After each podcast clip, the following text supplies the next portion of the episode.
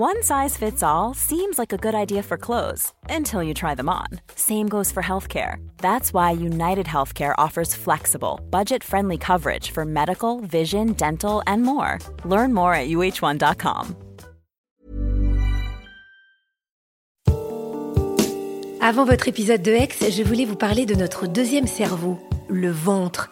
Et c'est pas moi qui vais vous apprendre que le ventre est un pilier de notre santé et qu'il régule à la fois notre peau, notre énergie, notre poids ou notre humeur. Mais c'est peut-être moi qui vais vous apprendre l'existence de Dijo, notre sponsor, qui propose des compléments alimentaires pour aider nos ventres à fonctionner un peu mieux. Dijo, c'est une marque française créée par deux amis d'enfance, Anouk et Lisa, et c'est la première entreprise dédiée au bien-être du ventre. C'est aussi une gamme complète de probiotiques et autres compléments fabriqués en France. Ça aussi, c'est important, surtout quand il s'agit de produits vivants, parce que oui, les bactéries, c'est vivant. Je vous recommande d'aller voir sur leur site dijo.fr, D-I-J-O. Vous y trouverez un test pour faire le point sur la santé de votre ventre. Et du 13 au 26 mai, vous bénéficierez de moins 20% sur les packs. Après, vous pourrez avoir des papillons dans le ventre. Mais en attendant, il est temps de retrouver une nouvelle histoire d'amour extraordinaire.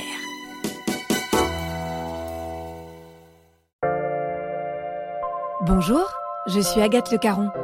Bienvenue dans Ex, le podcast qui vous parle d'amour au travers d'histoires toujours extraordinaires. Que vaut l'amour quand il naît d'un regard figé sur une photo de profil?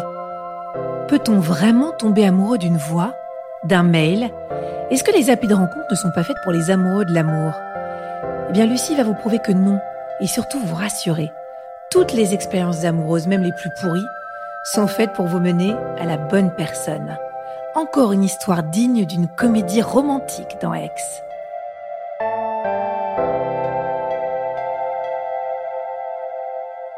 J'ai 20 ans, je viens d'avoir mon BTS. Je sillonne Paris, CV en main, pour trouver un petit job dans un bar, euh, faire de l'accueil, vestiaire ou autre. Je suis dans le quartier de Bastille, je suis avec une amie qui m'accompagne. Et on se trouve devant un bar et je m'adresse à la personne qui gère la sécurité à l'entrée, qui me dit qu'il n'y a pas de poste à pourvoir, mais qui me dit qu'il est pote avec une personne à côté, euh, au Faubourg Saint-Antoine, qui cherche peut-être une serveuse. Donc on y va. Euh, physiquement, il me plaît pas du tout, mais il est super cool. Puis on est euh, en public, je suis avec une amie, il est lui-même avec un pote, donc je vois pas du tout euh, de quoi m'inquiéter. Donc je lui dis ok, let's go. Malheureusement, le gérant, son ami, donc n'était pas présent. Il nous propose de prendre un verre, de dîner tranquillement, et on se dit bah pourquoi pas, on n'a rien d'autre à faire. J'ai sillonné Paris en quête d'un travail, ma soirée est terminée, donc on, on s'installe, on commence à papoter tous les quatre. L'ambiance euh, est plutôt cool. Et très rapidement, j'étais donc assise en face de lui. Je suis un petit peu happée par son, charisme, son regard, sa façon d'être euh, hyper sûre de lui. Et on se met à parler, à déconnecter complètement des autres convives, à savoir de ma copine et de, son pote à lui. Et on est en connexion totale. Et on reste comme ça à papoter pendant plus de deux heures. On finit par, euh, par partir. on se fait une petite bise amicale il m'interpelle, il me dit euh, Lucie, est-ce que je peux garder ton CV J'ai dit bah écoute oui, garde-le si tu as d'autres contacts euh, voilà dans les restaurants pour un petit job, je, suis vraiment preneuse. Et là il me regarde profondément puis il me dit euh, est-ce que je peux utiliser ton numéro pour autre chose que du professionnel? Là je me dis bah tiens, je fais mine d'hésiter mais j'hésite pas vraiment et je lui dis ouais OK avec plaisir. Et donc je repars un petit peu troublée par cette rencontre et je me dis bah on verra, peut-être qu'il me rappellera, il me rappellera pas, c'est pas très grave. Moi, je venais de me faire quitter la semaine précédente par, euh, par un jeune homme avec qui j'étais restée deux mois, qui était très sympa et qui m'a planté un peu du jour au lendemain. Donc, euh, bon, voilà, j'étais pas du tout en recherche de qui que ce soit. Dès le lendemain, j'ai un texto de cette personne qui me dit qu'il a été ravi de faire ma connaissance, qu'il serait très heureux qu'on se revoie. Donc là, un rendez-vous est pris pour se voir cette fois-ci toutes les deux. S'ensuit une petite série de, dates comme ça, euh, très mignonne, quasi innocente en tout cas dans les débuts. Et puis arrive le, soir où ça dérape un petit peu et on, donc on s'embrasse pendant, je pense que ça peut se compter en heures, c'est-à-dire qu'on devait plus avoir de salive à la fin, mais on était complètement en symbiose, on pouvait plus se lâcher. C'était à la fois hyper mignon, hyper simple. Il faut savoir qu'il était un petit peu plus âgé, il avait 28 ans. Moi, j'étais certainement très flattée d'intéresser euh, un mec plus âgé que moi. Et voilà, donc on en reste là, puis très rapidement on se rappelle, on se revoit, puis on finit par se voir euh, tous les jours, tout le temps. Moi j'étais au chômage, donc j'avais énormément de temps devant moi, donc on, voilà, on se promène, on va au cinéma, on fait des choses euh, assez simples. Et au bout de quelques semaines, euh, il me dit que, bah, en fait, il a une petite fille et qu'en fait, il est sur la fin de la relation avec la maman de la petite fille, qu'il vit pas seul. Donc je tombe un peu dénue, premièrement. Ça me fait peur, et puis je me pose des questions, je me demande pourquoi il m'a caché ça. Enfin, quoi de plus honorable que d'être papa? Enfin, c'est pas quelque chose à cacher. Donc je me dis que s'il me cache ça, c'est peut-être que c'est pas fini avec la mère. Vraiment le topo ultra classique. Et j'ai peut-être 20 ans, mais je suis pas d'une naïveté finie non plus. Donc je, commence à prendre mes distances et je lui dis que je préfère qu'il règle ses histoires s'il veut vraiment se séparer de la maman et, aborder une autre relation avec moi, mais que pour l'instant, euh, je pouvais pas continuer dans ce contexte. Le temps passe. Quand je dis le temps, c'est très court. Hein. C'est quelques jours parce qu'on est dans une espèce de, passion qui commence vraiment à, nous embarquer ou m'embarquer moi en, fait très sérieusement. Et il me rappelle, il me relance tout en me disant qu'on peut aussi rester pote pour le moment, le temps que ça se clarifie de son côté, qu'il comprend tout à fait ma réaction et qu'il va prendre son temps pour faire les choses. Je commence à me dire, euh, bon, c'est un petit peu bizarre, mais en fait, il me manque. J'ai besoin de le voir, je, je l'ai dans la peau très vite, quoi. C'était vraiment passionnel. Donc je finis par le revoir tout en essayant de pas s'embrasser, etc. Très compliqué. Et je m'en veux en plus d'être faible, mais je me sens happée par la relation et je, me laisse faire en fait. Je me remets avec tout en ayant conscience que je mets le doigt dans une prise euh, bah, qui, m'électrocute chaque jour un peu plus. Parce qu'au début, très gentil, très prévenant, euh, il devient un petit peu agressif par moments, verbalement. Au début, il était très euh, sécurisant, c'est-à-dire euh, très dans la protection. Il m'accompagnait partout. Que j'aille à un entretien d'embauche euh, où il y avait des tests à faire pendant 4 heures, il m'attendait en bas. Il commence à venir sur mon lieu de travail comme ça sans prévenir. Il débarque 22 heures, puis il reste avec moi. Je faisais le vestiaire à l'époque. Je me dis que c'est cool. J'ai mon chéri toute la soirée qui me protège, si besoin était de me protéger. Je me sens bien, mais en même temps, je me sens étouffée. Il est extrêmement jaloux, il supporte pas que je parle à qui que ce soit, il m'interdit de boire de l'alcool. Un jour, il m'a vu tremper mes lèvres dans une coupe parce qu'il y a un de mes collègues qui fêtait son anniversaire, donc il monte à ce moment-là au vestiaire et il me voit, mais vraiment littéralement tremper mes, lèvres euh, dans le champagne. Et là, il m'arrache la coupe des mains et il me dit mais qu'est-ce que tu fais? Tout fout de ma gueule, puis se barre, puis il coupe son téléphone pendant trois jours pour me punir.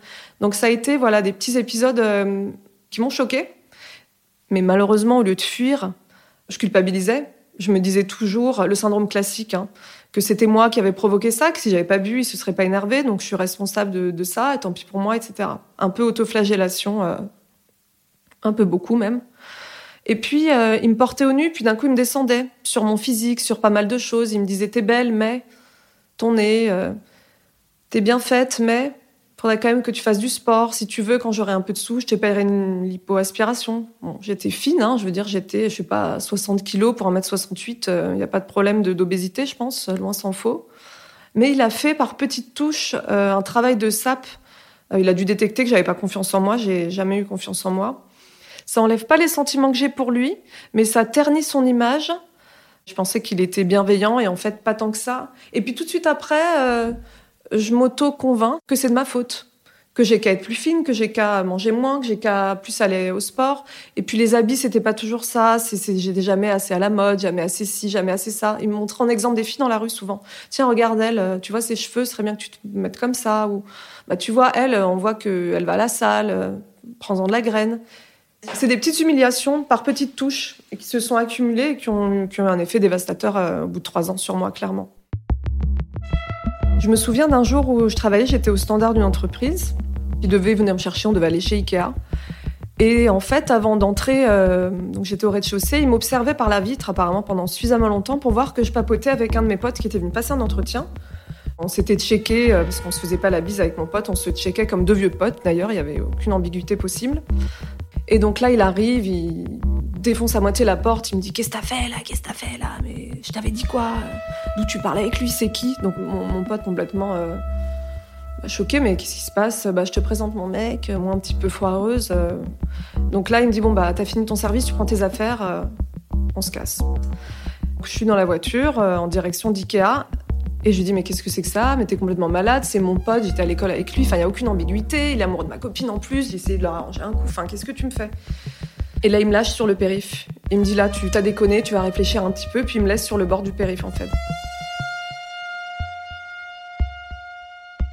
Moi, je me sens de plus en plus mal. Je pleure énormément. Un jour, je suis attablée avec lui en terrasse. Il avait repris en gérance un bar dans le 11e et il me dit ne te retourne pas, ne te retourne pas. Bon, bah, réflexe de tout être humain, ne fais pas un truc, tu le fais. Et donc, euh, bah, je vois une, femme avec une petite fille. La femme vient me voir, donc c'était donc son ex, qui vient et qui commence à m'embrouiller parce qu'il s'avère qu'elle avait euh, vu mon CV, qu'il avait laissé traîner sur la table de cuisine, donc elle m'a reconnue. Et elle a dit Ah, c'est elle, c'est elle. Donc on a commencé à se disputer dans la rue. Elle était plus âgée, elle avait une trentaine d'années, lui il avait 28, moi donc 20 ans. Elle a dû dire que j'avais pas de répondant, que j'allais euh, m'effondrer ou quoi que ce soit, sauf qu'on a commencé vraiment à pas se battre, mais enfin c'était pas très beau. J'ai balancé deux chaises par terre, je me suis mis en crise d'hystérie, on se tenait les poignets. Enfin, c'était pas, pas très beau à voir. Puis ensuite je suis partie en pleurant. Et j'ai juste entendu euh, un hurlement parce qu'en fait il lui a mis deux gifles et lui a mis un coup dans les côtes. Donc il y a la police qui est intervenue très vite, etc. Donc il l'a, en fait il l'a frappé. Donc épisode assez horrible, tout en me disant par la suite qu'elle l'avait bien mérité. J'ai dit écoute, euh, qu'est-ce qui se passe? Elle est pas au courant qu'on se voit? Ou il m'a dit que elle lui aurait dit tu peux sortir avec qui tu veux, refais ta vie, je m'en tape, mais pas avec elle. Je sais pas pourquoi. Donc une fois, ça a été euh, donc on était seuls dans son bar à la fermeture. Je lui ai rendu la bague. Ah oui parce que bague, demande en fiançailles, euh, tout ce qui va avec, bien sûr. Euh, donc je, lui rends sa bague, c'est-à-dire je, je lui balance au visage pour être clair. Et là, il s'arme d'un couteau, il se le place sur la carotide et il me dit j'ai qu'un geste à faire et euh, je me coupe la carotide et je, meurs devant toi, tu auras ma mort sur la conscience. Là, je me pétrifie, j'essaie de le calmer, de lui dire écoute, euh, on peut discuter, pose ce couteau, pose ce couteau. Moi, j'ai peur. Je me dis il va, il va le faire en fait. Je crois pas au bluff. Je me dis il y a un risque, il est tellement barré qu'il y a un risque qu'il le fasse. Donc j'essaie de calmer les choses. Il se à crier, il se met à pleurer, il passe par toutes les émotions. Moi pareil. Et puis petit à petit, je le prends dans mes bras pour le calmer. Il tremble, il claque des dents. Enfin, je me dis pas une seconde qu'il simule. Hein. Je me dis qu'il est, il est pas bien et qu'en fait, euh, je lui fais du mal en le quittant. Il me remet la bague et hop, c'est reparti comme en 40. Petit à petit, euh, je commence à avoir euh, des insultes si je réponds pas assez vite à mon téléphone des choses comme ça un petit peu gratuites. Moi, je passe ma vie à pleurer, à espérer qu'il soit comme au début. Parce que je pense qu'au début, il m'a séduite par euh, sa gentillesse, par sa prévenance, par le fait qu'il s'occupait bien de moi, faut, faut dire les choses. Son humour, parce qu'évidemment, ça fait partie de sa séduction, c'est qu'il fait rire tout le monde. Tout le monde l'adorait. Quand on a une tablette 10, euh, c'est lui qui anime, c'est lui qui amuse la galerie, en gros. Et ça, ce côté-là, c'est vrai que ça me plaît beaucoup, quoi.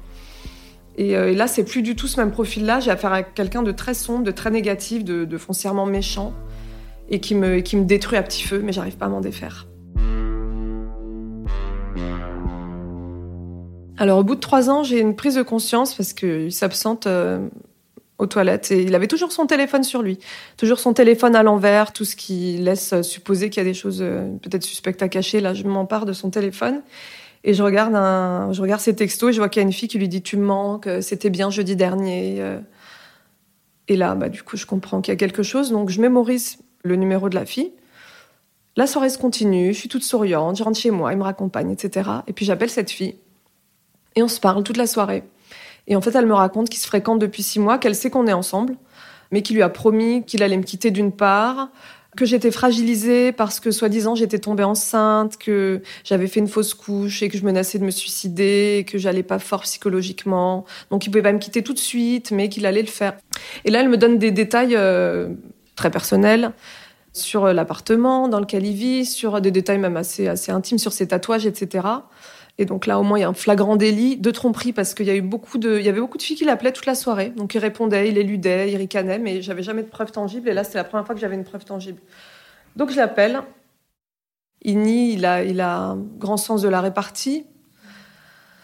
Donc voilà, en tout cas là c'est trop, c'est trop pour moi, donc je finis par le, quitter, lui dire c'est terminé, tu m'oublies. Donc moi je tombe dans un spleen terrible, je pleure pendant plus de trois mois.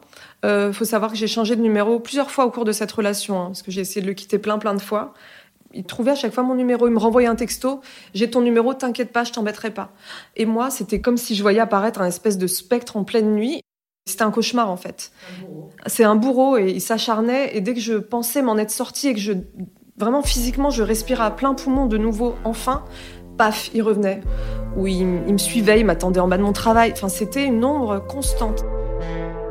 Il me recontacte à coup de MMS où il me dévoile jour après jour avec un teasing savamment orchestré en fait un tatouage euh, avec mon prénom au niveau de son cœur.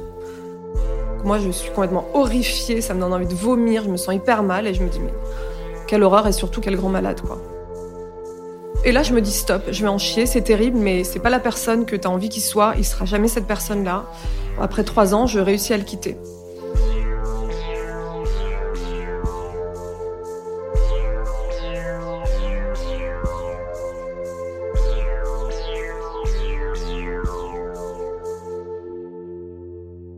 Cette histoire m'a complètement détruite psychologiquement.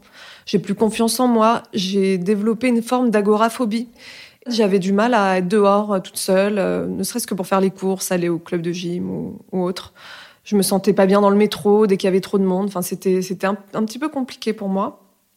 Bien évidemment, euh, J'envisageais aucune relation. Je voulais rester seule, me reconstruire et j'avais besoin de me reconstruire, passer du temps avec moi-même, renouer avec mes proches que, mine de rien, j'avais quand même beaucoup laissé de côté. Je renoue un petit peu avec l'extérieur, avec les sorties, je retrouve un petit peu le, sourire. Et voilà, il y a, un an qui se passe. Un an, c'est assez long finalement, sachant que j'ai toujours été, euh, même à la halte garderie, à la maternelle, en primaire, j'ai toujours été amoureuse. Je suis une grande amoureuse. J'ai toujours eu un petit chéri virtuel ou pas, dans ma tête ou dans les faits, mais j'ai toujours, euh, toujours été une amoureuse. Donc là, j'avais personne euh, pour la première fois de ma vie pendant un an. ça fait beaucoup de bien, mais au bout d'un moment, on un petit peu seul, puis envie de partager, envie d'avoir un, amoureux comme tout le monde. Et là, je me dis, bah tiens, euh, je vais m'inscrire sur Mythique. Donc il y avait pas mal de publicité à l'époque, j'en entends parler. J'ai deux, trois copines qui s'étaient prêtées à l'exercice, qui m'avaient dit que c'était assez ludique. Et à partir de là, bah, je me dis, allez, go, c'est parti ça va me divertir, ça peut me permettre de rencontrer quelqu'un. C'était quand même le but euh, sous-jacent, mais je voulais pas me l'avouer. Je m'étais dit, allez, je me prête à cet exercice-là. Et sur un malentendu, je peux peut-être trouver un mec génial. Voilà, j'étais, j'avais, j'étais sortie de ma phase que tous les mecs étaient des connards et tout ça. Je me crée un profil. Lu783. pas très appétissant, mais enfin bon, ça fait un peu vieille mémé, mais ça, ça m'amusait. Euh, donc voilà, je trouve ça rigolo. Donc je passe des soirées, euh, souvent d'ailleurs entre copines à regarder un peu les profils des mecs, à parfois à nous moquer un petit peu, clairement, de certaines photos, de certaines annonces un petit peu lourdes. Et puis je commence à papoter avec des mecs, donc. Parfois il y a feeling, parfois il n'y a pas de feeling. Mais je me dis que c'est pas mal en fait, parce que j'étais quand même assez échaudée de ma précédente relation. Je me voyais pas dans un bar comme ça parler à la jante masculine. J'avais vraiment besoin de ce sas de protection en fait, qu'est l'ordinateur, qu'est l'écran, qui est après le téléphone, où ça permet, l'air de rien, de faire connaissance et se dévoiler, voilà, par petites touches avant, avant de se voir. En fait, moi, ça me rassurait énormément. Et là, au détour de nombreuses euh, photos de jeunes hommes, je tombe sur un profil d'un mec que je trouve très mignon physiquement. Quelque chose est là, en l'occurrence, c'est un petit côté bad boy, un, brun, euh, crâne rasé, qui a une tête de méchant, un petit peu nerveux comme ça. Je ne sais pas pourquoi ça me plaît.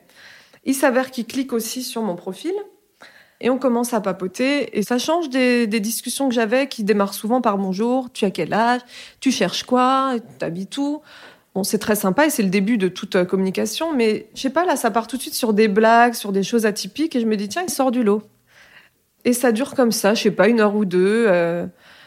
Il faut savoir qu'à l'époque, donc j'étais toujours chez mes parents, donc je squattais l'ordinateur familial dans l'entrée et mon père était là, euh, tu me laisses l'ordinateur, faut que je bosse. Je dis, attends, attends. Et j'étais hyper séduite emballé par sa façon de se présenter, par son humour, etc. Donc premier soir, on discute, euh, je prends congé de lui.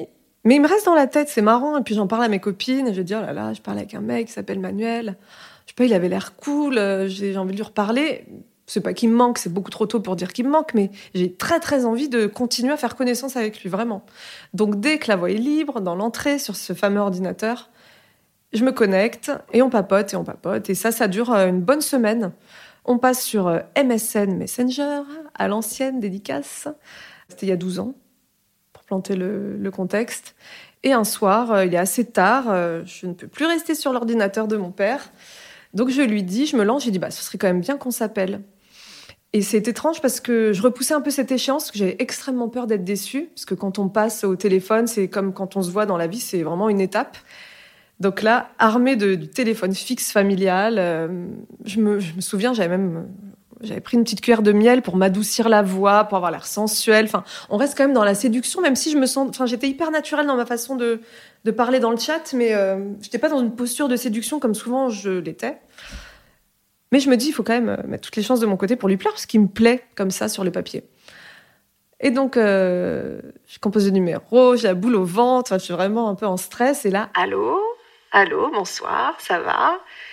Et tout de suite, très jolie voix, très posée, très calme, un joli petit grain qui me plaît. Et ça redéconne, et de l'humour. Et on parle de tout, de rien, de nos vies, de, de nos attentes aussi. Et en fait, on a papoté pendant 12 heures. Donc c'est ça qui est assez dingue, c'est qu'on a parlé pendant 12 heures. Donc heureusement que euh, j'avais un interlocuteur, parce que sinon ça faisait un monologue de 12 heures, mais il parle beaucoup. Il est comme moi, il est très très bavard. On se coupe à moitié la parole pour rebondir sur des anecdotes, des choses un petit peu en commun, notamment euh, notre amour pour la musique, nos valeurs, euh, ce qu'on attend de la vie, d'où on vient, ce qu'on fait. Enfin vraiment, on parle de tout, de tout et de rien. Et un point tel que d'ailleurs le, téléphone se décharge au bout de 6 heures, plus d'autonomie, donc je dois aller le rebrancher pendant une demi-heure. Et pendant une demi-heure, je suis là, il me manque, je veux lui parler, c'était horrible, je voulais pas couper la conversation, lui non plus. Euh, mais il faut se quitter en fait, parce que ça y est, on n'a plus de, plus de salive, on est déshydraté, on est à jeun, ça va pas quoi, c'est n'importe quoi. Mais en même temps, ça nous amuse beaucoup. Et là, on raccroche. Et tout de suite, j'ai quand même besoin de lui redire un dernier au revoir, donc je me reconnecte sur le chat, je lui redis au revoir, on se reparle vite. Euh, bien évidemment, à cette occasion, on a échangé nos numéros de portable, donc ensuite, ça a été un peu plus simple pour, pour converser.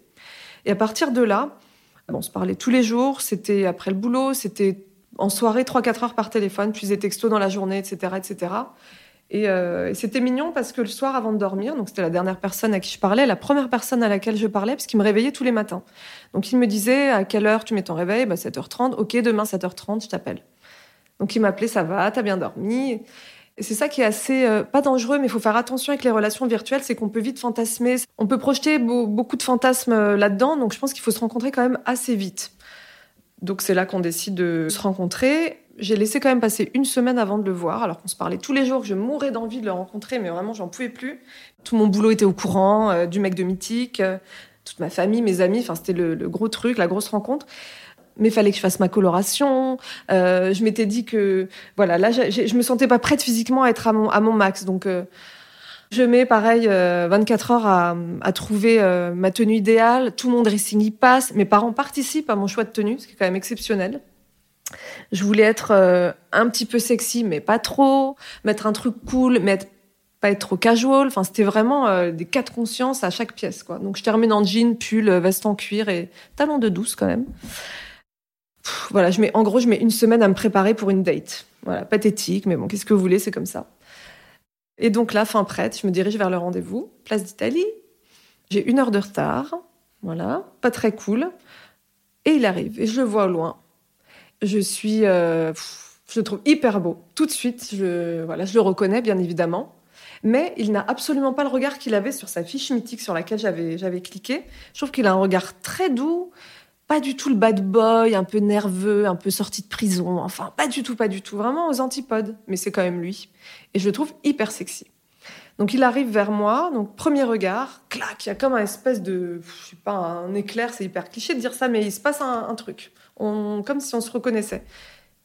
Tout ça se passe bien évidemment très vite, mais dans ma tête c'est au ralenti, c'est comme s'il y avait une espèce de pause et qui surgissait euh, du néant. Il arrive vers moi, donc là on se fait nuits. Salut Lucie, Manuel, enchanté. Micro timidité des deux côtés pendant, euh, allez, trois secondes et demie. Et puis tout de suite, euh, bah voilà, je, le prends par le bras en fait, pour euh, lui montrer que je suis à l'aise, qu'il me plaît, un peu pour le valider entre guillemets, pour lui dire c'est bon, tu me plais, voilà, on y va. Donc ensuite, il m'emmène dans un super restaurant pour dîner, à savoir le McDonald's de Place d'Italie. Dîner aux chandelles au McDo. Alors, il n'y avait pas de place, on avait pris à emporter, donc on va dans sa, dans sa voiture. Et là, on mange nos frites à moitié froides. Il me fait écouter ce qu'il fait, parce qu'il fait de la musique, il fait du rap, il compose, il écrit, donc il, partage un petit peu euh, sa passion avec moi. Je trouve ça très cool, parce que j'adore la musique. On est comme deux ados. C'est McDo Ciné, vraiment les, les, deux teenagers, quoi. Mais je trouve ça chou, je me formalise pas pour autant. On va au cinéma, on s'installe. On avait été voir, je crois, MR13 d'Olivier Marshall. Donc c'était un thriller assez haletant. Donc tout le monde était assez sérieux dans la salle. C'était pas du tout une comédie ou autre. Et nous, on n'arrêtait pas de rigoler. Je pense qu'on embêtait tout le monde. On s'est pris des chut, taisez-vous. Et c'est vraiment genre de truc que je déteste quand on est au cinéma et d'entendre des gens qui papotent à côté. Je trouve ça insupportable. Et on était de ceux-là.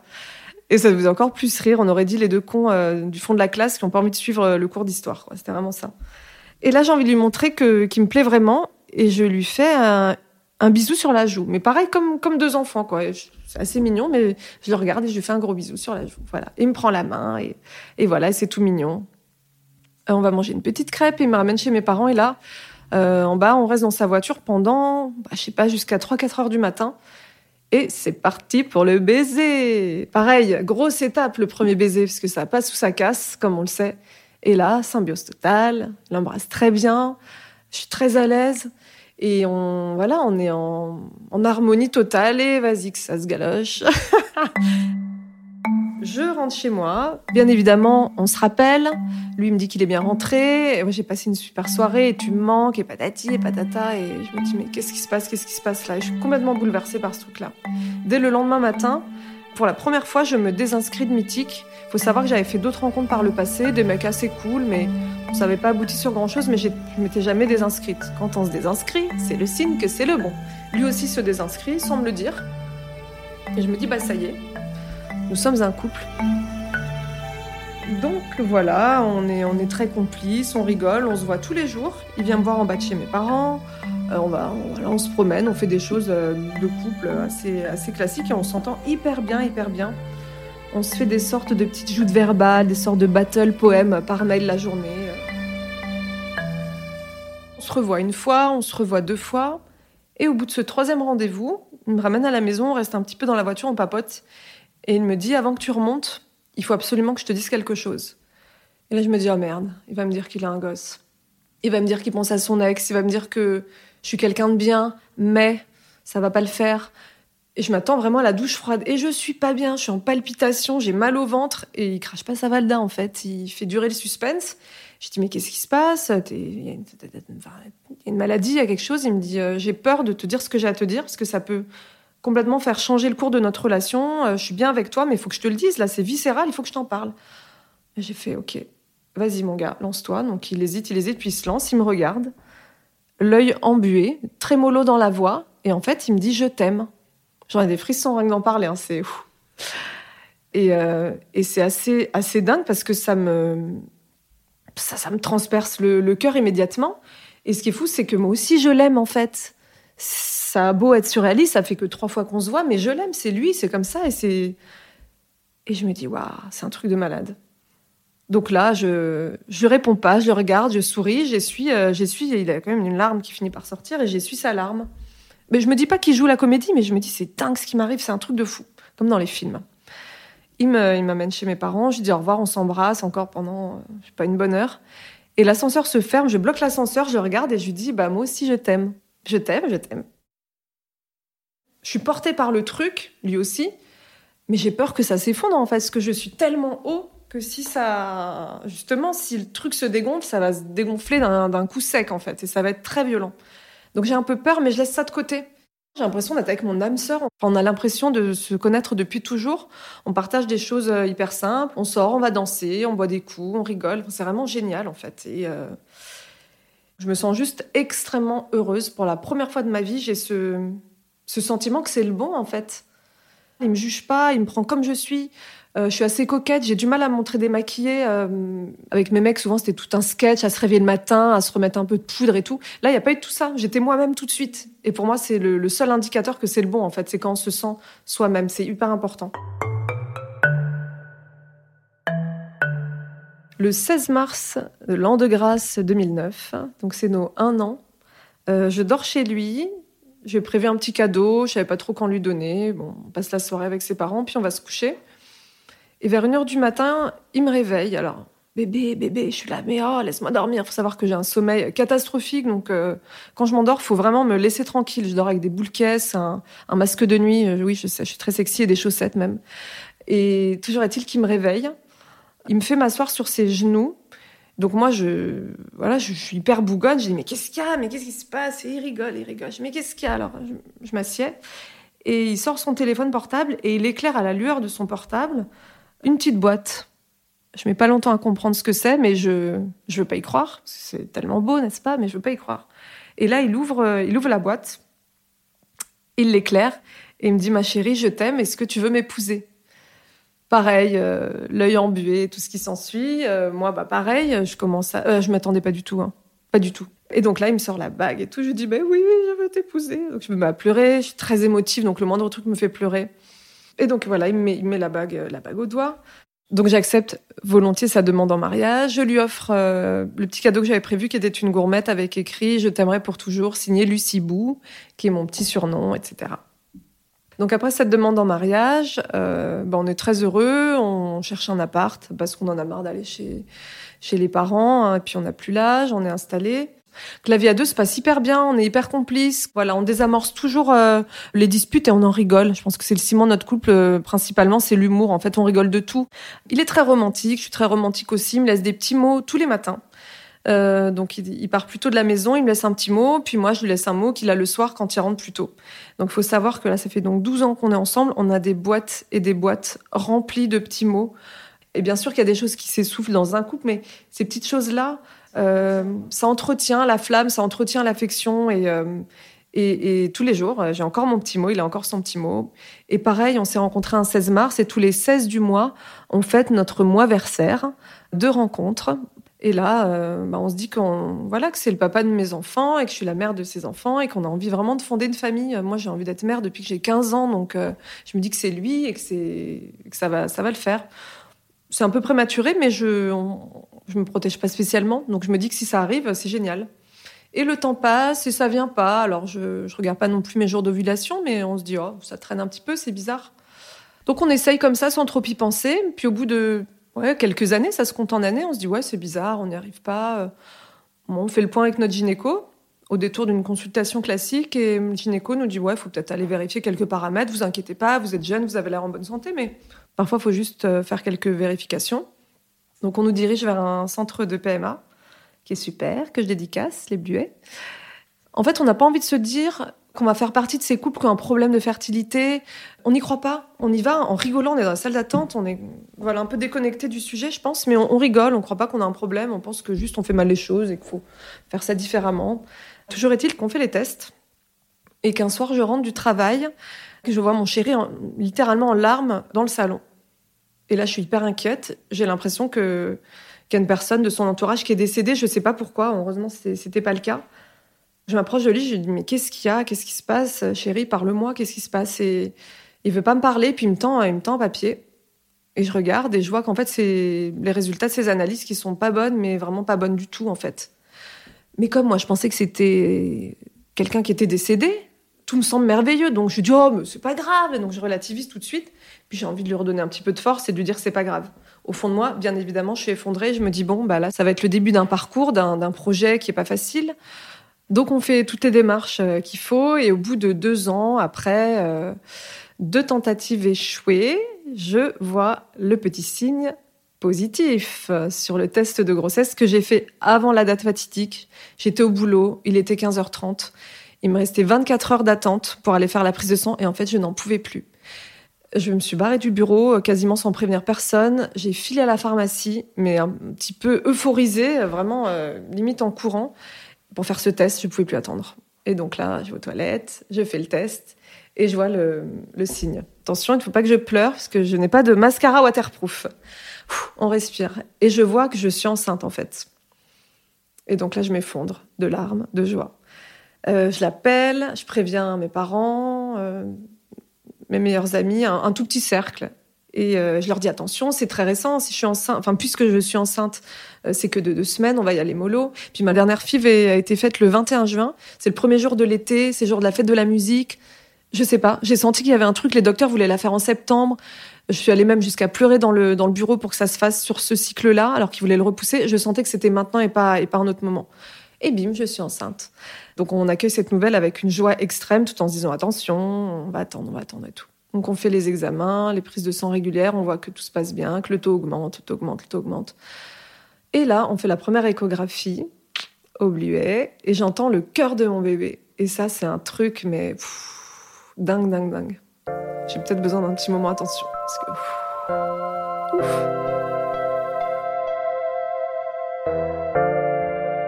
Aujourd'hui, je me sens extrêmement privilégiée d'avoir rencontré mon âme sœur Et même par rapport à mon expérience précédente qui était catastrophique, je pense que ça m'a ça m'a apporté des choses.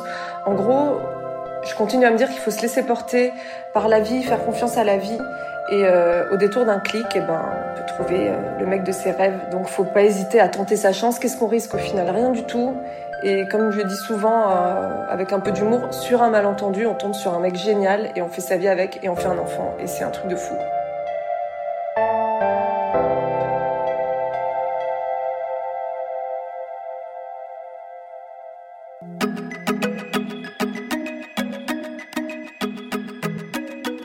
Merci à Clémentine Delagrange qui a réalisé cet épisode et à Alexandre Ferreira qui l'a monté et mis en musique.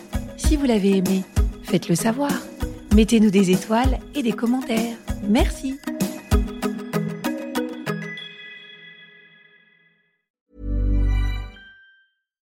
Deserves the best, and there's no better place to shop for Mother's Day than Whole Foods Market. They're your destination for unbeatable savings, from premium gifts to show-stopping flowers and irresistible desserts. Start by saving 33% with Prime on all body care and candles. Then get a 15-stem bunch of tulips for just $9.99 each with Prime. Round out Mom's menu with festive rosé, irresistible berry chantilly cake, and more special treats. Come celebrate Mother's Day at Whole Foods Market.